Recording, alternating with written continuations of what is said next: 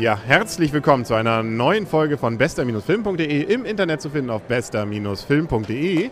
Und der Arne und der ich, wir waren wieder im Kino. Wir haben ja drei Wochen, fast vier Wochen waren es, glaube ich, hinten da uns hergelassen, ohne dass wir im Kino waren. Hatte unter anderem mit Urlaub zu tun. Ich war nämlich im Urlaub und jetzt haben wir uns das äh, pralle Filmleben wieder gestürzt und haben uns als erstes Star Trek angeguckt. Und wir sind, glaube ich, beide mit einem Lächeln rausgegangen, oder?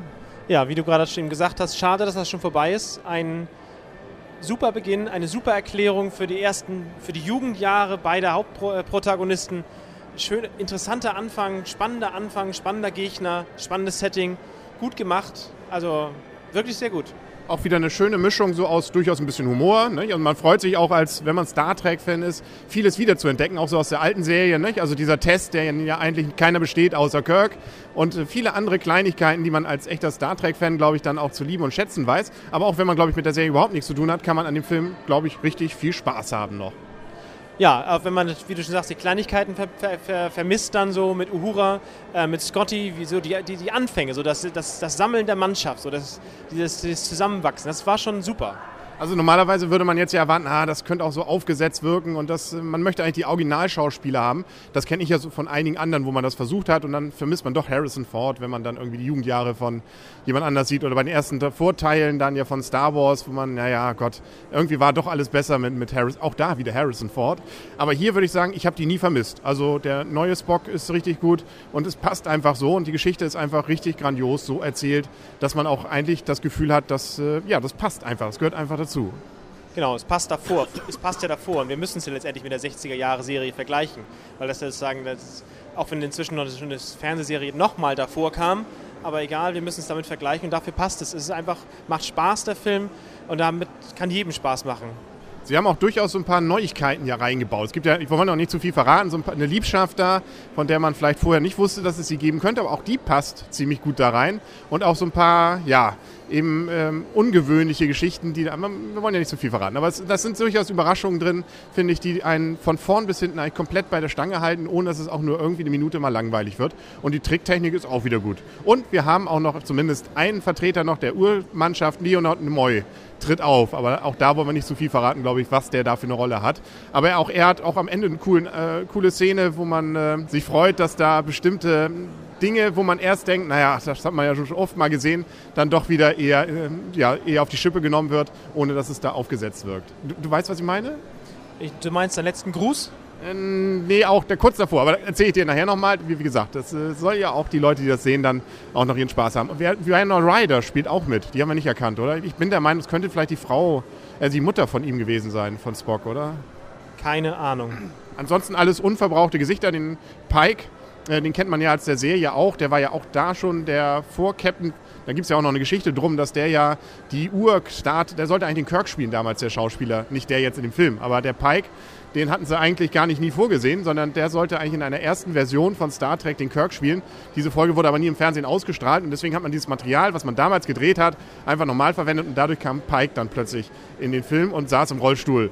Und äh, ja, den hat man also jetzt hier wieder erweckt und äh, ist, wie gesagt, macht einfach Spaß, das Ganze dann zu sehen. Ja, jetzt wollen wir nur hoffen, dass es neue Folgen davon noch gibt, oder?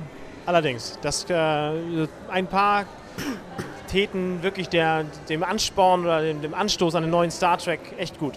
Ja, J.J. Abram, also der, der Regisseur des Films, soll ja auch bekennender eigentlich nicht Star Trekker sein. Was hat vielleicht auch gerade ganz gut getan, dass man da nicht versucht hat, diesem Korsett zu nach, sehr nachzuhängen und wenn man die Geschichte gesehen hat, wird man auch merken, diese Geschichte gibt viel Stoff dafür und Möglichkeiten, es weiterzuführen, ohne jetzt jedes Mal Angst zu haben, dass der bierharte Fan sagt, aber in Folge 13, in der Minute 5, da sagt Kirk doch, und das kann doch eigentlich gar nicht sein. Theoretisch haben sie jetzt die Möglichkeit eröffnet, wirklich alles zu machen mit der Serie. Und ich finde, das ist äh, auch nett, ohne dass man da jetzt Angst haben muss, dass sie sich da zu sehr an dieses Korsett halten müssen. Ja, wobei, so wie das jetzt darauf drauf, äh, hindeutet, auf diese Möglichkeit, bin ich jetzt nicht ganz sicher, ob sie das wirklich so ausreizen würden. Theoretisch gäbe es das sozusagen aus, dem, aus, der, aus der, die Story, aber das wäre schon ein bisschen sehr weit ausgewalzt, muss ich sagen. Aber die Möglichkeit ist da und das ist das, was einen eben weiter hoffen lässt und denken ja vielleicht auch lässt bei den nächsten Folgen dann, die ja hoffentlich kommen, dass da vielleicht, äh, es könnte auch mal einer sterben. Muss ja nicht, aber zumindest so, dass man noch ein bisschen mitfiebert, ohne dass man so, ah, okay, wir wissen, kennen ja schon Star Trek 10, die überleben ja eh alle eins muss ich sagen, Uhura sieht richtig gut aus.